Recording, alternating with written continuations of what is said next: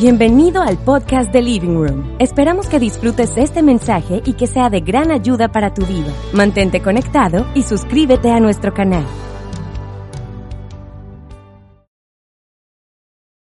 Queremos darle hoy inicio a una nueva temporada que sé que va a ser eh, maravillosa para tu vida. Sé que Dios te, te va a hablar mucho a través de esta nueva temporada. Y para ir introduciendo un poco esta nueva temporada, sabes que en estos días me encontré con un, con un dato acá en Colombia, que decía que desde el mes de marzo hasta septiembre han habido alrededor de más de 5.000 intentos de suicidio. Es un dato que realmente puede sonar alarmante, pero no está lejos de lo que, de lo que ocurre cada año. Definitivamente esta pandemia ha puesto a prueba nuestras emociones. Ha sido realmente algo bastante complejo y muchas personas se han visto tentadas a, afectar su propia vida a través de, esto tan desafortunado como el suicidio. ¿Sabes que recordaba un poco eh, este famoso actor que hace un par de años se, se quitó la vida, eh, lamentablemente, Robbie Williams, un actor increíble que pues yo admiraba muchísimo y fue realmente bastante triste, algo que tomó por sorpresa a muchas personas. Pero este hombre realmente venía sufriendo con problemas de autoestima. También en su vida él, él confiesa que tenía problemas serios con, con el alcoholismo y con las drogas.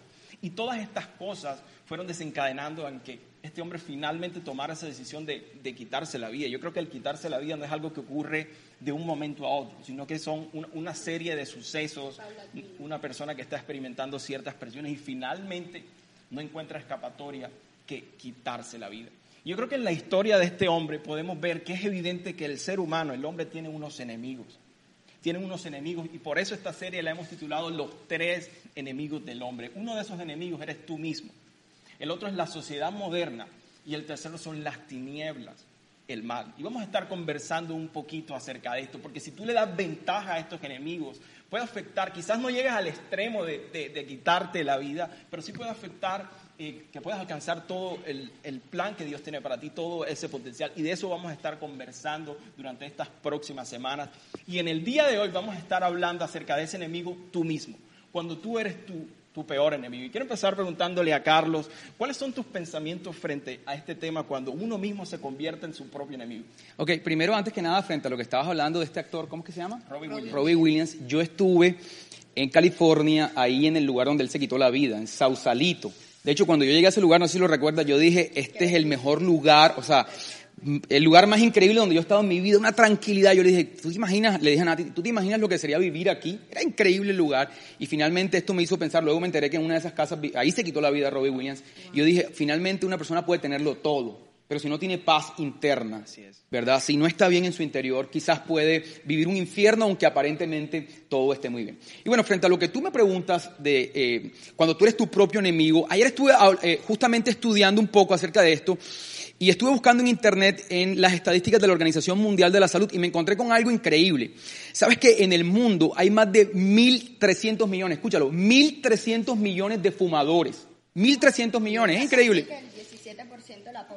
Casi el 10% de la población, un poco ahí rondando en esas cifras. 1.300 fumadores, 1.300 millones de fumadores. Ahora, de esos 1.300 millones es increíble porque 8 millones de personas mueren todos los años.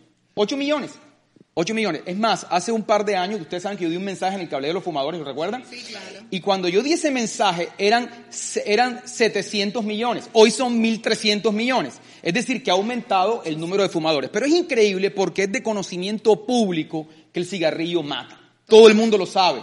O sea, hay campañas de todo tipo, hay, hay, es una información, no es una información secreta. A veces hablamos de ciertas cosas, que si las bebidas negras son malas, que tú sabes de eso, que tú tienes una cantidad. Las bebidas negras son malas, por favor. Ah, hay muchas cosas, pero, de pero, pero es como especulativo, que si sí, que si no. Pero el cigarrillo, todo el mundo sabe que el cigarrillo mata. Sin embargo, tenemos 1.300 millones de personas fumando y tenemos 8 millones de personas muriendo todos los años. ¿Por qué? ¿Por qué pasa esto? Y yo me di cuenta que nosotros tenemos un fallo en el sistema, o podemos tener un fallo en el sistema, no un fallo de fábrica, porque Dios nos hizo perfectos, sino un fallo en el sistema. ¿Cuál es ese fallo en el sistema? Que nosotros podemos tener, saber qué nos conviene y qué no nos conviene, y aún así ser arrastrados hacia donde no nos conviene. Te lo repito, nosotros podemos saber qué nos conviene y qué no nos conviene y aún así podemos ser arrastrados hacia donde sabemos que no nos conviene, hacia donde no queremos ir. De hecho, Santiago lo dice, que las tentaciones vienen de nuestros deseos y de nuestros, y de nuestros impulsos que nos seducen y nos arrastran. Nos arrastran. Entonces, cuando tú eres tu propio enemigo, tú eres tu propio enemigo cuando tú, con tus pensamientos, con tus actos, con tus tendencias, boicoteas, óyelo bien, boicoteas el plan que Dios tiene para ti. Dios tiene un plan para ti. Dios tiene, de, antes de que, de, que tú hayas venido al mundo, cuando estabas aún, antes de, que estuvieras en el vientre de tu madre, ya Dios tenía un plan para ti. Pero cuando tú, con tus pensamientos, con tus actos, con tus tendencias, boicoteas ese plan, entonces tú eres tu propio enemigo. Y ustedes saben que hace poco estuvimos en el curso de finanzas. Sé que la mayoría de las personas, incluso los que nos están viendo acá, por cierto, quiero saludar a todas las personas de producción. Hoy tenemos bastante público, personas que nos están viendo en producción. Gracias por estar aquí. Y me imagino que todos hicieron el curso de finanzas, ¿cierto? Me imagino que todos lo hicieron. Y ahí en el curso de finanzas estuvimos hablando del pueblo de Israel. Y estuvimos hablando de este regalo de Dios. Era un regalo, como nos lo quiere hacer a nosotros. Él quería que la gente entrara a esta tierra donde fluía leche y miel, a esta tierra maravillosa. Era lo que Dios quería para ellos. Esa era la voluntad de Dios. Ahora te das cuenta cuando ellos están en la frontera y que vienen todos estos pensamientos. Yo me doy cuenta que, no dejo de pensar, mejor dicho, que ellos no fueron detenidos por los famosos gigantes. Ellos no fueron detenidos por la complejidad de la tierra. Ellos fueron detenidos por sus pensamientos. Nunca hubo un derramamiento de sangre. O sea, tú nunca viste que uno de estos israelitas enfrentó cuerpo a cuerpo a un gigante. Nunca. Nunca hubo una sola pelea. Nada, no pasó nada. Porque realmente los gigantes no los detuvieron. Lo que los detuvo fue las imágenes que ellos hicieron de cómo iba a ser el futuro. Y tú y yo siempre estamos teniendo imágenes. Algunos tienen imágenes a blanco y negro, otros a color. ¿Ustedes piensan a blanco y negro o a color? A color. Ok, entonces nosotros pensamos, tenemos todas estas imágenes acerca del futuro y, las imágenes de cómo va a ser nuestro futuro. Entonces muchas veces esas imágenes no corresponden a la palabra de Dios. Son imágenes que nada tienen que ver y empezamos a hacer imágenes de cómo las cosas podrían salirse de control, de cómo las cosas podrían salirse de causa. ¿Qué empezaron a ver ellos? Ellos empezaron a ver, se empezaron a imaginar cómo serían los gigantes aplastándolos, cómo serían los gigantes violando a sus mujeres, cómo serían los gigantes dándole golpe. Estas imágenes fueron las que los detuvieron, no los gigantes.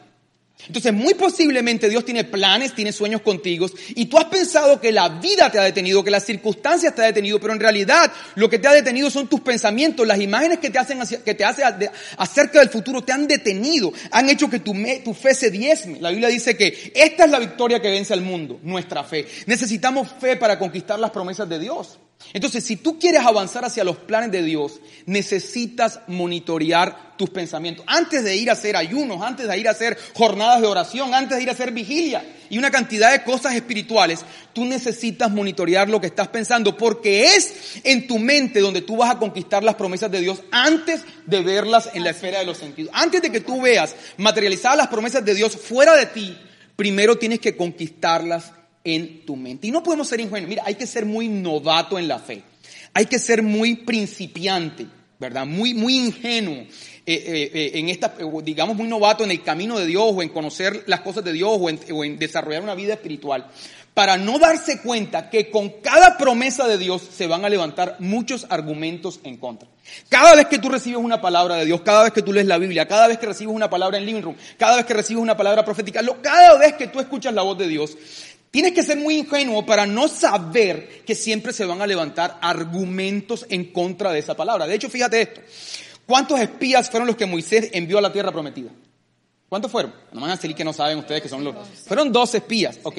De esos dos espías, solo dos espías, ¿verdad? Venían con la palabra de Dios en su mente. Dios nos prometió esto, pero diez espías tenían diez argumentos por los cuales no se debía entrar a la palabra de Dios. Y esto nos muestra que siempre hay más argumentos, ¿verdad? Más maquinaciones, más ideas, más argumentos, ¿verdad? De por qué la, la, promesa de Dios no se va a hacer realidad que los argumentos que tienes de por qué sí se va a hacer realidad. Y es porque las promesas de Dios tú no las puedes razonar. Si tú empiezas a maquinar las razones, te vas a encontrar más argumentos, más argumentos lógicos porque esa palabra nunca se va a hacer realidad que argumentos porque, sí. De hecho, estos diez espías luego dice que, que trajeron estos rumores y ahora millones de judíos, y esto tiene que ver con nuestra mente. Cuando tú empiezas a meditar en los argumentos por qué la palabra de Dios no se va a hacer real, entonces ahora todo tu ser queda invadido de la imposibilidad de la imposibilidad. Por eso la Biblia dice, ahí en segunda de Corintios, que aunque nosotros somos del mundo, Nosotros somos del mundo, ¿cierto? Aunque estamos en el mundo,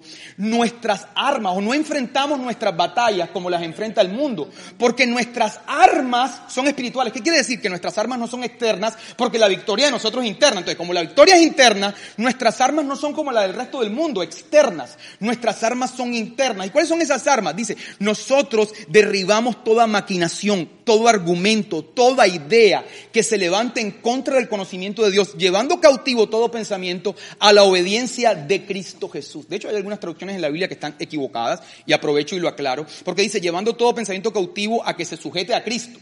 Y no es cierto, esa no es la traducción correcta. La traducción correcta es llevando todo pensamiento cautivo a la obediencia de Cristo Jesús, es decir, a la cruz, a que Él pagó por ti, a que Él te ha hecho justo, a que tú eres merecedor por su justicia. Entonces, tú todo pensamiento que te diga, tú no vas a poder porque tú eres, porque tú te has portado mal, tú no vas a poder porque tú no eres merecedor por tus obras, tú no vas a poder porque todos esos pensamientos los llevas cautivos. Sí voy a poder porque Jesús murió en la cruz por mí. Llevándolo cautivo a su obediencia, tú empiezas a desvanecer todos estos pensamientos. Y quiero terminar, sabes que me dan el micrófono y después yo no me quiero callar. Por favor, Pero ya cógelo, quiero cógelo. terminar diciéndoles algo, lo último. Acuérdense de No la mujer, tenemos problema con que lo cojan. la mujer del flujo de sangre. ¿Recuerdan la mujer del flujo de sangre? Ustedes que me están viendo, tenía 12 años, María José de Durri, Natalia, 12 años de estar, digamos, en, esta, en este asunto. Ustedes saben, las mujeres cuando tienen el periodo, quieren que se acabe ya. Ahora esta mujer, 12 años de periodo. Imagínate ese, esa, genio. imagínate el genio de 12 años.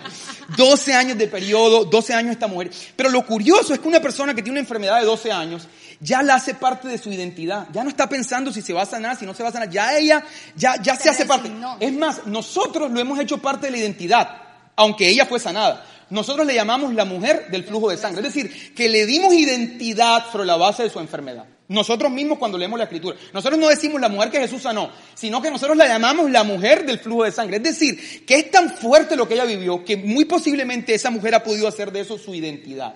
¿Verdad? Pero dice la Biblia que ella se enteró que Jesús iba a estar por su pueblo. Y entonces dice que se metió entre la multitud y tocó su manto. Pero mira lo que vas a encontrar ahí, lo vas a ver en pantalla, en Marcos. Mira lo que dice. Y entonces pensó, si tan solo tocara su manto, seré sanado. Y entonces pensó, es decir, que ella pensó, ella conquistó en su mente antes de conquistar la sanidad en su exterior. Entonces el flujo de tus pensamientos es clave. Necesitas monitorear en qué estás pensando. Esta mujer ha podido estar pensando, y, y, y ven acá, ¿cómo va a ser mi vejez con esta enfermedad? Yo nunca voy a poder tener hijos. ¿Cómo va a ser mi vida? Pobre de mí, ¿por qué yo y no otras personas? Tantas cosas en las que esta mujer podría pensar. Oye, ya llevo 12 años, ¿por qué yo, Señor? ¿Por qué, yo, por, qué, por qué esto me tocó a mí? ¿Será que es un castigo tuyo? ¿Por qué otras personas están sanas y yo no estoy sana? Ella podría tener sus pensamientos en tantas cosas, pero decidió decir, decidió pensar y decir, ella pensó, si tan solo tocara el borde de su mante, seré sano. El flujo de tus pensamientos determina tu mundo interno y determina tus acciones. Necesitas monitorear el flujo de tus pensamientos para que no entres en auto boicot. Hay gente que sencillamente yo pienso lo que quiera. No, no puedes pensar lo que quieras, porque siempre se van a levantar argumentos para tratar de boicotear el plan de Dios en tu vida. Ahora, lo segundo que yo creo, por lo cual somos nuestro propio enemigo, es cuando las tendencias, cuando nuestros impulsos, impulsos, nos controlan. Y quiero yo, para no ser yo el que hable solamente, preguntarte qué opinas tú de esto, cuando nuestros impulsos, cuando nuestras tendencias, cuando nuestros deseos son los que nos dominan y somos nuestro propio enemigo.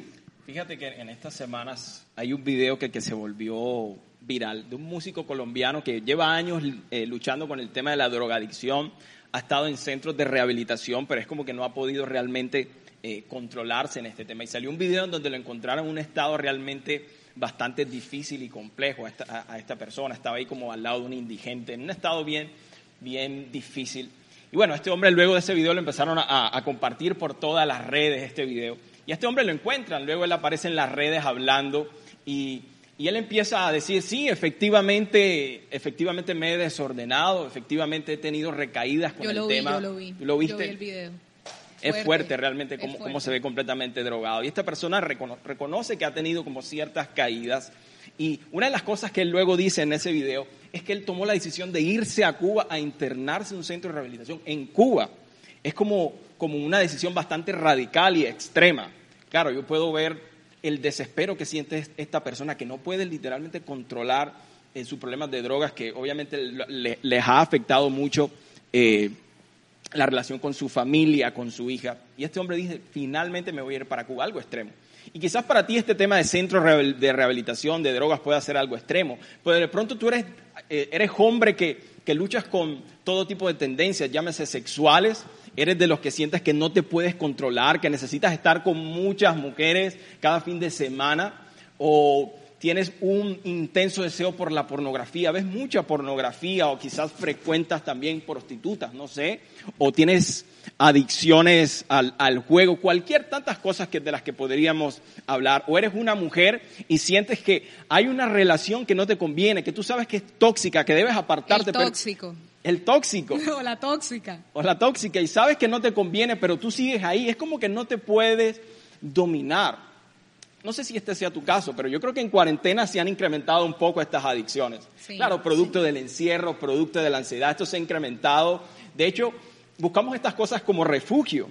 La comida, por ejemplo, también es un refugio. a la comida, total. De hecho, he, visto en cuarentena gente un poco más gordita, solo un poco más gordita. gente, bastante gente. Bastante gente un poco más gordita, pero es producto de eso. Y si tú eres una de, de, estas personas que has estado luchando con este tipo de cosas, sientes que no te puedes dominar en ciertas áreas de tu vida, lo primero que quiero decirte es que el plan de Dios es que tú seas libre. Dios no te creó para que tú vivas esclavizado por algo, sino para que seas completamente libre. Eso es lo que el Padre quiere para tu vida. Sabes que recuerdo alguna vez estaba conversando con, con un amigo de la universidad y él me decía, no tiene nada que ver con Dios, cero de, de, iglesia, pero cree en Dios, cree que Dios existe. Y él me decía, y mira, yo, yo, yo, miro mucha pornografía y es una cosa que yo, yo siento que no puedo parar, no puedo controlarme. Le he dicho a Dios que le, he hecho una promesa de no hacerlo más, que me castigue si lo vuelvo a hacer. Me decía este personaje yo. ¿Cómo, ¿Cómo, él mete a Dios? Es porque él instintivamente siente que algo no está bien. Cuando, cuando algo te domina, el, ser humano no, no, se siente bien porque no fuimos creados para ser dominados por cosas. También recuerdo un amigo que es un personajazo de esos que tienen, tienen varias novias, cuatro novias podría tener en ese momento. Un personaje, un amigo que, que quiero mucho. Y recuerdo que él me decía, yo sé que lo que estoy haciendo está mal. Yo sé que, que, me estoy equivocando. Yo sé que yo necesito cambiar. Pero es que yo no puedo. O sea, he intentado, pero no lo puedo hacer. Viven en la frustración de, no poder controlarse. Pero también reconocen, a pesar de que no son personas espirituales, cuando tú eres dominado por algo, instintivamente tú sabes que hay algo que no está funcionando bien. Ahora, quiero traer una claridad acerca de estos temas. Nosotros que estamos aquí, que somos líderes espirituales. A veces la gente tiende a, idealizar a los líderes y creen que nosotros aquí somos inmaculados, que no somos tentados. Nosotros somos tentados al igual que tú. Somos tentados, yo soy tentado, he luchado con tendencias y Carlos también tiene su historia. En, su momento eh, vi mucha pornografía. Entonces, no te equivoques porque seamos líderes espirituales significa que eh, no, no tengamos ese tipo de tentaciones, pero sí hemos aprendido a caminar en el Espíritu. Y creo que es ahí donde, donde podemos encontrar la clave para poder gobernarnos a nosotros mismos, a través del Espíritu. Porque si lo intentas hacer a través de tus fuerzas, te vas a quedar corto. Y creo que esto es lo que ha hecho la religión. Sí, fíjate que ahora que dices si lo intentas hacer a través de tus fuerzas, me llama atención. ¿Se acuerdan que estábamos hablando ahorita de los cigarrillos? ¿Se acuerdan? Sí. Imagínate que una de las campañas de la Organización Mundial de la Salud para que la gente dejara de fumar fue poner en las cajetillas de cigarrillos fotos de gente muriendo de cáncer. Horribles. Eran unas fotos horribles de tumores. Todavía las tienen. Todavía las tienen. De hecho, hay algunas fotos de niños, bebés, con tumores. Horribles, las fotos más horribles. Y un día le preguntaron a los fumadores, hicieron una campaña le preguntaron a los fumadores, oye, ¿ustedes cuando ven estas fotos sienten que les quita las ganas de fumar? Y ellos dijeron, Sí, sí se nos quitan. Pero luego hicieron una investigación de marketing y pusieron a todos estos fumadores en un escáner y se dieron cuenta que cuando les pasaban estas imágenes de estos tumores, lo que pasaba era que había actividad en la zona de la ansiedad. Es decir, que le daban más ganas de fumar las imágenes que todo lo contrario, que, que, se les quitaran. Y esto me hizo pensar de Romanos. Si tú lees Romanos, bueno, no lo tengo aquí ahora, se me borró, pero Romanos dice, ¿verdad? Dice que eh, yo antes creía que los mandamientos de Dios ¿verdad? Traían vida. Pero luego me di cuenta que lo que supuestamente traía vida, en realidad trajo muerte. Es decir, que muchas veces nosotros creemos que la forma de resolver estas adicciones o estas tendencias es a punta de nuestra fuerza, a punta de vamos a saber lo que es bueno o malo y vamos a tener disciplina y vamos a controlarnos o autogobernarnos con nuestra propia capacidad eh, y nuestra propia gestión. Es decir, eso es lo que se llama legalismo, tratar de tú en tus propias fuerzas eh, controlarte. Y eso no funciona. Lo que eso produce es más impulso hacia el pecado, porque la misma Biblia dice que la fuerza del pecado es la ley. Es decir, que entre más tú te expongas a esto lo puedes hacer y esto no lo puedes hacer, más vulnerable eres a caer justamente en estas tentaciones y en estas tendencias. Tú lo que necesitas es em, em, vivir una vida espiritual. Ahorita tú dijiste algo de nuestras tentaciones y, y, y bueno, Natalia está aquí testigo porque ella fue víctima de eso. Yo era muy mujeriego antes. Lo era, de pronto tú me ves ahora y tú dices, Carlos, pero yo antes, y una de las cosas que yo decía cuando yo empiezo, esto, empiezo a caminar, en, digamos, en, en, en, la búsqueda de una relación con el Padre, era cómo voy a hacer con este tema. Yo, a mí me gustan demasiado las mujeres y no una sola, me gustan todas. No sé si a ti te gustaban todas también. Ok, entonces, en medio de eso, en medio de eso, yo, yo a veces creo cuando la gente me ve que por años yo me he mantenido fiel por años, yo me he mantenido solamente viendo a mi, a mi esposa, tengo muchos años. La gente cree que nosotros vivimos como unos santurrones frustrados. Total. Es decir, que yo sigo teniendo un deseo por todas las mujeres que veo, pero yo estoy frustrado y me entiendes, y todo, vivo mi vida frustrada. Quiero que sepas que yo no estoy frustrado, yo estoy feliz. Tengo una vida sexualmente feliz con mi esposa, ¿cierto? Sí que no. Tenemos una vida muy feliz, ¿verdad? Estamos, muy felices, vivimos nuestra felici- felicidad. Lo que pasa es que ha, empezado a nacer un fruto del Espíritu. ¿Cuál es este fruto del Espíritu? Que ya yo no miro a las otras mujeres de la misma manera en que la veía antes. No es un asunto moral. No es que yo dije, ahora que voy en el carro y viene una mujer de estas, de estas así, con, así de, de nivel video reggaetonera, video de reggaetón, bendecida, bendecida y afortunada. Y voy yo en mi carro y, y de pronto yo, no voy a mirar, no voy a mirar, no voy a mirar. No es a punta de disciplina. Total. ¿Me entiendes? Porque sería imposible con tanto video. Ahora tú no puedes ver una película en Netflix si no ves una mujer desnuda a los 12. No podrías ver televisión, no podrías hacer nada. Ya no es por disciplina, es el fruto del Espíritu que ha traído libertad. La palabra dice que donde está el Espíritu de Dios, allí hay libertad. Así Total. es, completamente de acuerdo con eso. Eh, ah, Y- yo también quería agregar algo acerca de lo que hablaba Carlos. Y, y yo creo que también un parte de ese fruto del, del espíritu del que tú hablas es el dominio propio. Y creo que en parte la religión lo ha malentendido un poco o lo ha mal usado. Es como que lo utilizan para acusarte o para juzgarte y para decirte cuán débil eres o cuán poca fuerza de voluntad tienes. Es como eh, el dominio propio lo recaen sobre ti como persona. Y es allí cuando la gente se frustra y piensa que esto es en su propio esfuerzo. Pero yo creo que ese fruto del que tú hablas, para mí es dominio propio. Eso que te pasa a ti, para mí es dominio propio. Y es un, es un fruto que tú simplemente recibes de Dios, que Dios tiene disponible para ti, pero que muchas veces nosotros ni siquiera lo consideramos. Claro, pedimos plata, pedimos prosperidad, pedimos paz, pedimos tranquilidad, pero realmente no sabemos que este fruto está disponible para nosotros. Y realmente eh, eh, este fruto toma importancia cuando nosotros eh, podemos entender que está dentro de nosotros, que está dentro de nosotros. La misma Biblia dice que el Espíritu de Dios habita dentro de nosotros. Este, este fruto toma tanto poder y tanta validación en nuestra vida porque eh, eh, digamos que se basa en el mismo Espíritu de Dios y el mismo Espíritu de Dios es el que nos da esa fuerza, como, como esa garra, como esa fuerza sobrenatural. Yo te quiero contar una anécdota que puede ser algo un poco sencilla, pero es que yo creo que el dominio propio no es solo para lo complejo, para tal vez las adicciones de las que hablaba mi esposo o de estos impulsos. Creo que también eh, hace parte de los impulsos sencillos de la vida. Por ejemplo, cuando yo empecé a cuidar mi alimentación y mi salud, eh, algunas de las personas que están a mi alrededor saben que yo soy paleo.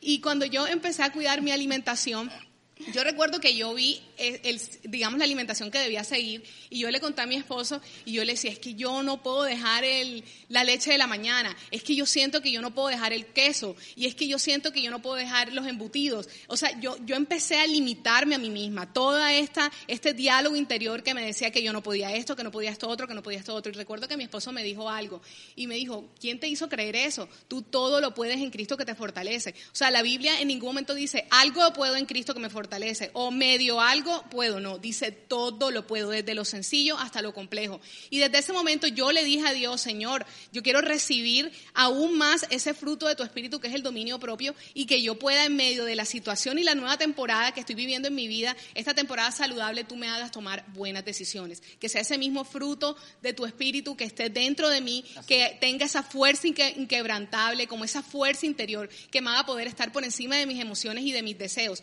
Y así sucedió. Y, tú podrías decir, ay, pero ¿por qué hablas apenas de una comida o de simplemente cambiar tus hábitos? Porque eso es demasiado, eso es importante, que parezca sencillo, es importante para nuestras vidas. Y creo que eso podría resumirse también en, por ejemplo, cuando, eh, no sé, le gritas a tu esposa o le gritas a tu mamá. Pueden parecer cosas sencillas y que sientes que no puedes salir de allí, pero creo que el mismo Espíritu Santo, el mismo Espíritu de Dios que habita dentro de ti, eh, te da esa fuerza y, y, ese poder para tú poder dominar cualquier situación o cualquier emoción que pueda querer eh, estar, tenerte preso de eso. Así es, las grandes conquistas empiezan con pequeñas victorias. Eso es muy importante. Y lo último que yo creo que es determinante, ¿verdad? Es cuando nuestras emociones terminan gobernando nuestra vida. Nuestras emociones nos arrastran a donde no queremos ir. Quiero preguntarle a Nati, ¿qué piensas tú de las emociones? ¿Qué piensas tú cuando esto puede boicotear nuestra vida? ¿Cómo ves tú las emociones cuando son nuestro propio enemigo? Sí, yo creo que, no sé, a todos nos ha pasado, ustedes me dirán, sí, es así, que por momentos estamos bien, o sea, todo está perfecto, tú estás trabajando, estás conversando con alguien y por momentos te embarga una tristeza. Es como que, o sea, tres minutos, de, tres minutos antes estabas bien y luego empiezas a sentirte triste y es una tristeza inexplicable, o sea, no tiene un origen. Y yo me he puesto a pensar y, es, y, y yo creo que es que en algún momento llegó un pensamiento que se convirtió en una emoción llegó un pensamiento que se materializó en el ámbito en el ámbito emocional. Y quiero contarles como una incidencia, ahora es mi turno, porque a veces Carlos, por favor, Carlos siempre me expone, pero quiero contarles como una incidencia en nuestro matrimonio y sé que en muchos matrimonios también ocurre, y es que por momentos Carlos estamos bien y de un momento a otro está de mal humor, o sea, está distante. yo soy, yo soy bipolar, yo soy bipolar. No sé, pero bueno, entonces está de mal humor y yo como que ok, tú sabes, tú, tú, te quedas calladito un momento, pero llega un momento en que ya, te, ya empiezas a ser intolerante a esa situación y hay una pregunta correcta y oportuna. María José, ¿cuál es esa pregunta que uno siempre hace? Cuando tu esposo, ¿qué te pasa? Muy bien, el público en producción. ¿Qué tienes? ¿Qué, te pasa? Entonces digamos que siempre uno empieza a preguntar y a mí no me importa así ese muro se vaya hasta la luna, así esté mucho más distante de mí, así me responda mal, ¿ok? Porque a los hombres... les entra el interrogatorio. No sé si los hombres saben cuando la mujer le entra el interrogatorio. Entonces, o sea, a mí no me importa. Sin embargo, yo sé que yo no he hecho nada para que eso ocurra. Estoy esta vez no hice nada, pero yo termino con una pregunta. Es como la estocada final. ¿Te hice algo yo? Hice algo yo para que tú estés así. Y yo realmente lo que quiero hacer es que él haga una retrospección, es que él vaya al origen, que pueda buscar en qué momento él perdió la paz, qué fue lo que ocurrió para que él dejara de sentir ese gozo o esa paz y empezara a ponerse malhumorado, distante, grosero. Y yo creo que es importante hacer este ejercicio para que él pueda dar, y, todos en algún momento cuando nos sentimos así, poder ir a ese lugar en que vino un pensamiento, ese pensamiento muchas veces vino en forma de mentira, que la creímos, que la atesoramos, que nos pusimos de acuerdo con ella y empezamos a reaccionar de esta manera. Sabes que nosotros somos cuerpo, alma y espíritu y en el alma está la mente, en el alma está la voluntad y en el alma están las emociones. Y las emociones no son malas, las emociones son buenas. Es más, Dios la colocó allí para que nosotros podamos experimentar la vida en los diferentes matices que tiene. O sea, e, es muy bueno poder sentir todos estos cambios en las emociones pero lo importante es poder canalizar las emociones. Yo veo que hay muchas familias que están bien y está todo perfecto, pero quizás los padres salen a trabajar y sienten algunas frustraciones, quizás el dinero no está alcanzando en la casa, hay muchas presiones laborales, sociales y llegan cargados de tantas emociones a la casa que de una vez hay una división en el matrimonio y muchas veces esas eh, como te dije, esos pensamientos pasan al ámbito emocional, pero por momentos también pasan al ámbito físico. Yo soy mamá de tres niños y bueno, no estoy de acuerdo un poco cuando los padres le pegan a sus hijos. No estoy de acuerdo, pero tampoco juzgo a esos padres que los hacen, porque yo entiendo que una madre, nadie quiere golpear a su hijo, o sea, nadie quiere pegarle a sus hijos, ni un padre ni una madre. Pero muchas veces lo hacen es porque hay una batalla en la mente, hay una batalla en los pensamientos como que no me alcanza la plata, están molestando el colegio, ahora tengo que ser madre, o sea, eh, soy madre, ahora tengo que ser profesora, o sea, ok, todas las madres en esta época me deben estar entendiendo con eso eso de las clases virtuales. O sea, hay miles de cosas en tu mente y ahora tu hijo te está cargando con una cosa que es simple o quizás una pataleta y tú llevas ese pensamiento, lo pasaste al ámbito de las emociones y luego lo pasaste al ámbito físico y le pegas. Entonces, digamos que ya todo, todo empezó desde allí y no controlaste las emociones. Ahorita que hablabas de la alimentación, Majo, o sea, eso es muy, muy regular y muy, y muy seguido, es muy Frecuente. muy frecuente que las personas puedan canalizar sus emociones a través de la comida. Y la comida, o sea, por favor, es deliciosa y es uno de los placeres que todos debemos experimentar, de acuerdo a cada ámbito, como lo hemos... Eh, Majo también disfruta la comida, pero a su manera. Entonces, eh, yo creo que esta es una forma en que nosotros podemos canalizar las emociones, pero no podemos quedarnos allí. Como ahorita hablabas del autoboicot, hay personas que toman la herramienta de la alimentación y empiezan a sentir placer, ok, ya no estás triste, ahora estás feliz porque estás comiendo, pero imagínate, eso es un círculo que te va a empezar a autoboicotear y ya no tienes un problema en el alma, ahora tienes un problema en el cuerpo. Entonces va a ser... hacer un paréntesis ahí lo que dices en el problema del cuerpo y el boicot del cuerpo. Hay algo que, que- que escuché alguna vez que me parece impactante, sobre todo para los hombres, con lo que tiene que ver con nuestro cuerpo. Y es que imagínate que a ti te dijeran, Durri, eh, hey, te voy a entregar un carro y ese es el carro que vas a tener toda la vida. Nunca más lo vas a poder cambiar. Yo te lo entrego ahora nuevo, pero nunca más vas a cambiar ese carro. Tú mantenías ese carro, no lo ensucies, no lo toques, lo lavarías todos los fines de semana, que no se pudra. mejor gasolina. La mejor gasolina, porque sabes que no lo vas a poder cambiar. Y es exactamente igual con nuestro cuerpo. Es un solo cuerpo y nunca más lo vamos a de poder cambiar. Entonces a veces lo tratamos mal y lo que hacemos es como si tú tuvieras ese carro, lo, le, lo- le levantaras a patadas, le, le, le echaras el peor aceite, le echaras la peor gasolina de las peores marcas. Y a veces hacemos eso con nuestro cuerpo cuando es el único cuerpo que tenemos y termina siendo también un auto boicot. Esa gente que coma mal, esa gente que come lo que sabe que no le hace bien, esa gente lo que está haciendo es tomando el único vehículo que le dieron en esta tierra y tratándolo como basura. Sí, y quizás eso hoy en día ha cambiado porque hay mucha información. Yo sé que eh, nosotros podemos ser presos de nuestras emociones alimenticias. Es muy fácil poder caer en eso. O sea, la comida chatarra es la más rica, ¿ok? Pero nosotros podemos, como decías tú, el dominio propio de poder salir de allí. Muchas veces también llegan pensamientos de eh, ineficiencia. O sea, yo no lo puedo lograr, yo no puedo salir de esto, o yo no soy lo suficientemente eh, capacitado para poder desarrollar esto. Hay gente que se siente preso en su ámbito laboral porque no siente que tiene las estrategias para poder salir de allí. Y esos son pensamientos que se empiezan a canalizar en las emociones y empieza a ver como esta, es, es como una droga y es la necesidad de aprobación. Tú siempre estás esperando que alguien te apruebe. Siempre estás esperando esa palmadita. Lo hiciste bien, ok. Pero es como si tú detuvieras tu vida y detuvieras en el nivel en el que tú estás hasta que alguien te afirmara y te dijera, lo hiciste bien. Y si nosotros no salimos de ese lugar, vamos a seguir en un círculo porque, es más, o sea, quiero decirles algo, hasta el Padre afirmó a Jesús. El día que se estaba bautizando, el Padre le dijo, tú eres mi Hijo amado en quien tengo complacencia. Todos necesitamos afirmación. Pero hay momentos donde no todo el mundo te va a felicitar. Hay momentos donde tú no vas a recibir unas felicitaciones ni un lo hiciste bien. Sin embargo, nosotros debemos creer en el Padre en ese momento que Él nos dijo, tú eres suficiente y tú puedes hacerlo.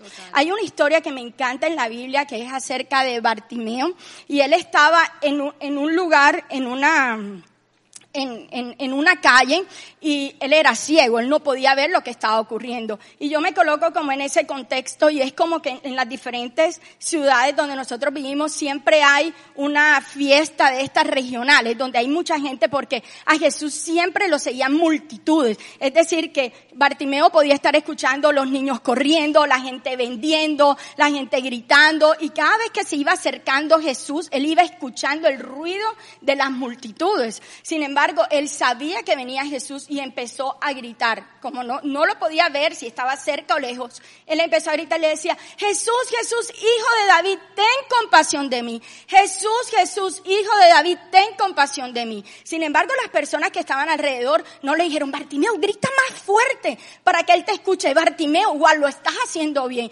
Bartimeo, levántate, ven yo te voy a llevar. ¿Sabes qué le dijeron? Cállate, cállate, estás haciendo mucho escándalo. Cállate, cállate. Sin embargo, había una voz interna en su interior que le decía, que le decía, eh, Bartimeo, eh, levanta la voz. Bartimeo grita más. Bartimeo alza mucho más la voz. Y Bartimeo empezaba a gritar una y otra vez, empezaba a gritar. Tanto que llegó a los oídos de Jesús y Jesús le dijo, le, y llegó a los oídos de Jesús y Jesús lo ¿Sanó? lo sanó, lo, lo mandó a llamar y Jesús lo llamó y le dijo, ¿qué puedo hacer por ti? Le preguntó y él le dijo, quiero recobrar la vista y ocurrió ese milagro. ¿Qué tal que Bartimeo ni siquiera hubiese gritado y estuviera escuchando los, lo- lo- la- las voces de las demás personas? ¿Qué hubiese ocurrido allí en ese momento? Quizás se hubiese quedado frustrado en ese lugar. Y yo creo que hay muchas personas que lidian con la aprobación. Creo que hay personas excelentes, extraordinarias, con un, mira, con un potencial, Dios mío, que pueden cambiar el mundo, que tan solo con, si tan solo pudieran descubrir la capacidad y el potencial que Dios le dio y lo pudieran materializar en su exterior y poder creer en lo que Dios ha dicho de ellos, que ellos son suficientes, que con Él, que, que en su gracia están completos y que con Él todo lo pueden hacer, podrían conquistar todos los sueños que Dios les ha dado. A veces yo hablo con las personas y la gente dice, ¿cuándo se va a cumplir ese sueño? ¿Cuándo? Yo tengo un sueño en mi corazón, pero lo veo tan lejos. Y yo creo que los sueños están flotando en el corazón. Los sueños no están anclados. No es como que, que se quedaron estáticos allí.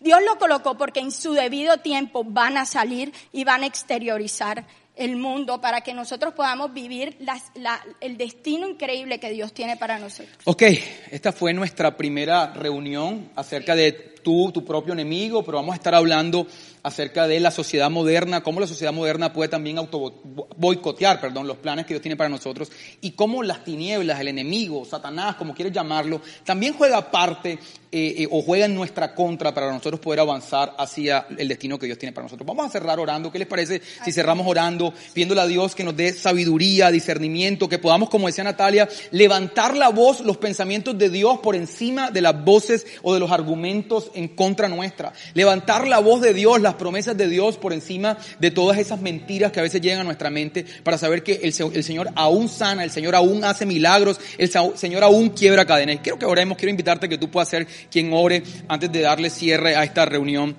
Ok.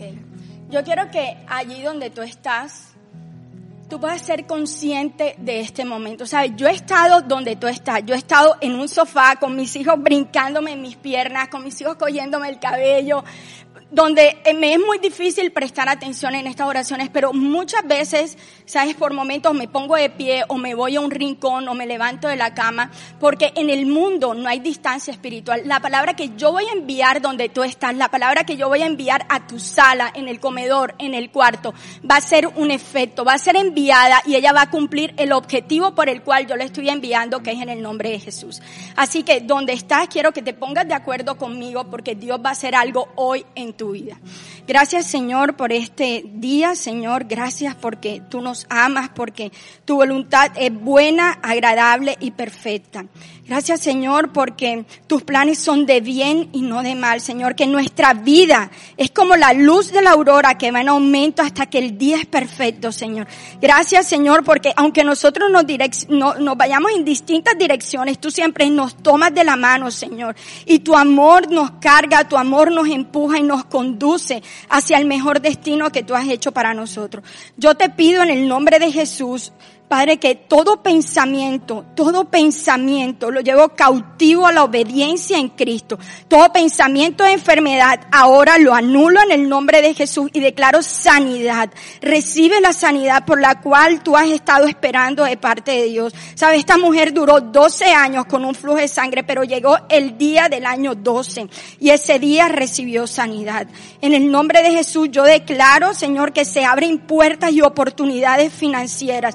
Yo declaro, Señor, que tú, da, tú en estos momentos colocas semillas de sabiduría financiera para tomar buenas decisiones. Espíritu Santo, que las emociones ya no controlan más, Dios, a las personas que nos están viendo, Señor, si no eres tú, Padre, con tu amor, Espíritu Santo, que empiezas a aclarar los pensamientos, Señor, empiezas a, a- a dibujar correctamente el panorama acerca del futuro que tú tienes para ellos, Señor, y empiezan a caminar direccionados por tu voz. Espíritu de Dios, hoy alzamos la voz, Señor, tan alto, Dios, como que tú nos estás escuchando, como que tú escuchas nuestras oraciones, Señor. Y yo declaro en el nombre de Jesús que esta semana es una semana de milagros como nunca antes, Señor. Para que tú escuchas las oraciones, Señor, y que tú eres fiel para cumplir. Tú eres fiel, Señor, para cumplir tu palabra. Amén.